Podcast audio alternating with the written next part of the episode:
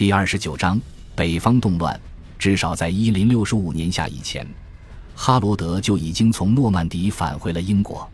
这是因为盎格鲁撒克逊编年史的编写者在此时才打破了沉寂，开始讲述他在南威尔士的活动。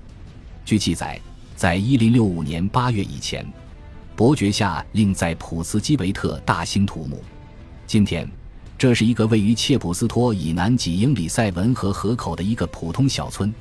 他的意图很明显，就是希望邀请前信者爱德华来此一同狩猎。出于这一目的，他还在此堆放了很多物品。我们不禁怀疑，这是否是为了博得近来失去的宠爱而做出的努力？如果他的目的真是如此，那么这一目的显然并未实现。一零六五年八月二十四日，就在所有必备物品准备停当、工程即将竣工之际。他新建的狩猎小屋却遭到了一直记恨着他的威尔士人的破坏。正在工地上工作的人似乎全都惨遭屠戮，精心储备的物品也被一抢而空。关于这件事，《盎格鲁撒克逊编年史》地本写道：“我们不知道到底是谁先挑起的事端。这并不是《盎格鲁撒克逊编年史》的编写者第一次激怒我们了。”这些人又一次在不透露任何细节的情况下暗示我们，这件事的背后还有某种更大的阴谋。一零六十五年夏天，确实有一个反戈德温家族的阴谋正在酝酿之中。然而，这一阴谋针对的不是哈罗德，而是他的弟弟诺森伯里亚伯爵。十一世纪的诺森伯里亚要比现在它的同名地区大得多，它是过去的盎格鲁撒克逊王国之一。正如它的名字所示，其最初的版图北起亨伯河，覆盖了约克郡全境、达勒姆郡全境以及最北端的那个现在以诺森伯里亚为名的地区。在诺森伯里亚最为辉煌的七世纪，它的疆土一度包括更远的苏格兰低地的一部分及洛西安地区，其向西一度最远延伸至爱尔兰海，囊括了现在的兰开夏和坎布里亚的所有区域。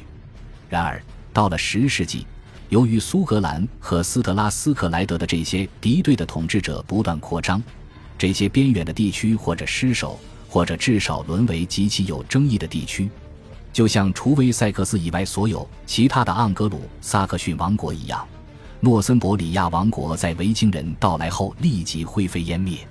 在九世纪的最后三十余年里，丹麦人已经征服了现在英格兰东部和北部的大部分地区。并在这些地方定居了。在其后的几个世纪里，这一地区都被称作丹麦区。这些入侵者深入拓殖约克郡，而约克也成了他们的首府。与此同时，诺森伯里亚之前的国王继续统治着其北方的残余部分，吉蒂斯河以北那些远比其他地方贫瘠的地区。他们统治的根基位于班堡，那是一个四面环海的堡垒。约克的维京王国并没有持续太久，十世纪中期，他便被所向披靡的威瑟克斯诸王消灭了。但丹麦人入侵的影响却一直流传了下来，并影响了一代又一代的人。也正是由于维京人的殖民活动，约克郡在民族和文化上都有别于新兴的英格兰王国的其他地区，例如，其居民坚持沿用北欧的货币结算方式。并使用带有明显北欧风格的墓葬和纪念十字架，还有更为明显的是，他们使用着一种对于其南部邻居来说深奥难懂的语言，充满着斯堪的纳维亚语言的单词。在约克郡的地名中，我们常常会遇到带有丹麦特色的词缀坝，例如格里姆斯比和科克比。在英格兰其他地方，各郡会被划为很多百户区。在下一级的行政区划则被称为海德，约克郡的行政区划则称区、小邑和卡勒凯特。即使到了今天，约克城主干街道的名称中仍有丹麦语的 “gate” 一词。其结果是，英格兰北部在政治层面上被分裂了。由于处于威瑟克斯统治者的统治之下，约克郡的那些盎格鲁丹麦要人自然会感到十分怨恨。相比之下，虽然降级成为伯爵，但居住在班堡的诺森伯里亚王国的前王族们对这一新局面十分满意。之前，维京统治者就在附近的约克，而现在，统治者居住在异常遥远的南部英格兰。对于这些前王族来说，这意味着他们基本上可以自行管理蒂斯河以北的地区，而且在通常情况下，他们也可以同时管理约克郡。一零一六年，维京人再次征服了英格兰。此时的班堡家族就不太开心了。在克努特征服英格兰之后，约克郡迎来了属于自己的北欧伯爵。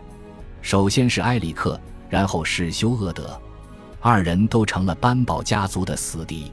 一零四一年，休厄德命人杀掉了他的北方对手，最终结束了双方的冲突，并控制了整个诺森伯利亚。到了一零五五年，休厄德去世时。北英格兰的局面就是这么个情况。此时，英格兰统治者在很大程度上放弃了这个在文化上以及政治上都与其他地区有所区别的地区，任其自生自灭。这么做的理由也很充分：这一地区地处偏远，而且很难到达。得益于广阔的亨伯河河口以及位于约克郡和柴郡周边的沼泽和湿地，贯通英格兰南北的道路只有几条，而且。没有任何一条能够让人放心通过。假设所有道路都是通畅的，而中途又没有遇到匪徒，从伦敦到约克的二百英里路程也至少要耗费人们两个星期的时间。从英格兰南部到达约克，最安全也是最快的方式是乘船。因此，英格兰王室几乎无法对诺森伯里亚施加影响。英格兰国王在约克郡基本没有土地。虽然在约克所铸造的货币上，国王的头像和名字都出现了，但国王本人从未来过这里。与此同时，蒂斯河以北的人民无法持续感知英格兰王室的存在。这里没有王室的土地，没有铸币所，没有堡镇，也没有郡。对于包括国王在内的大多数生活在英格兰南部的人来说，北方是个遥远的地方。在那里，人们以不同的方式行事。居住在南部的人们对其所知不多，也很难理解他们。这就是为什么托斯蒂·戈德温森接替休厄德位置一事那么令人震惊。如前所述，一千零五十五年春，随着托斯蒂的晋升，亨伯河以南的英格兰在政治上被痛苦地撕裂了。这一事件也直接导致了戈德温家族和他们在麦西亚的对手摊牌。但在诺森伯里亚地区。他的晋升势必引起了同等的恐慌。自诺森伯里亚地区归入英格兰王国后的一个世纪以来，这一地区的伯爵，要么为来自班堡家族的前诺森伯里亚王庭成员，要么是克努特国王所委任的丹麦人。这一惯例仅在公元一千年前后被打破过一次。约克伯爵领被交给了一个麦西亚人埃尔夫海姆，而且这个人的统治并不成功。然而。到了一千零五十五年，诺森伯里亚人却需要面对二十多岁的托斯蒂。作为前威塞克斯伯爵的儿子，他的名字是唯一把他和丹麦联系在一起的地方。无论是就出生、成长经历还是政治经验而言，托斯蒂都是一个南部英格兰人，而这一点也显现了出来。在托斯蒂统治了十年以后，关于他的统治的抱怨才开始出现。但其内容显然与他在整个任期当中的作为有关。根据《盎格鲁撒克逊编年史》C 本的记载，托斯蒂的主要罪行在于他侵吞上帝的财产。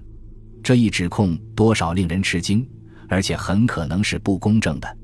支持戈德温家族的《爱德华王传》则认为，伯爵为人特别虔诚，而他之所以会对教会非常慷慨。是因为受到了他同样虔诚的妻子朱迪斯的鼓励。根据后人在达勒姆大教堂所写的材料，《爱德华王传》的说法是可信的。这些材料称，教士们将伯爵夫妇当成慷慨的捐助人而牢记于心。托斯蒂之所以受到侵吞上帝的财产的指控，很可能是因为他被其他人连累了。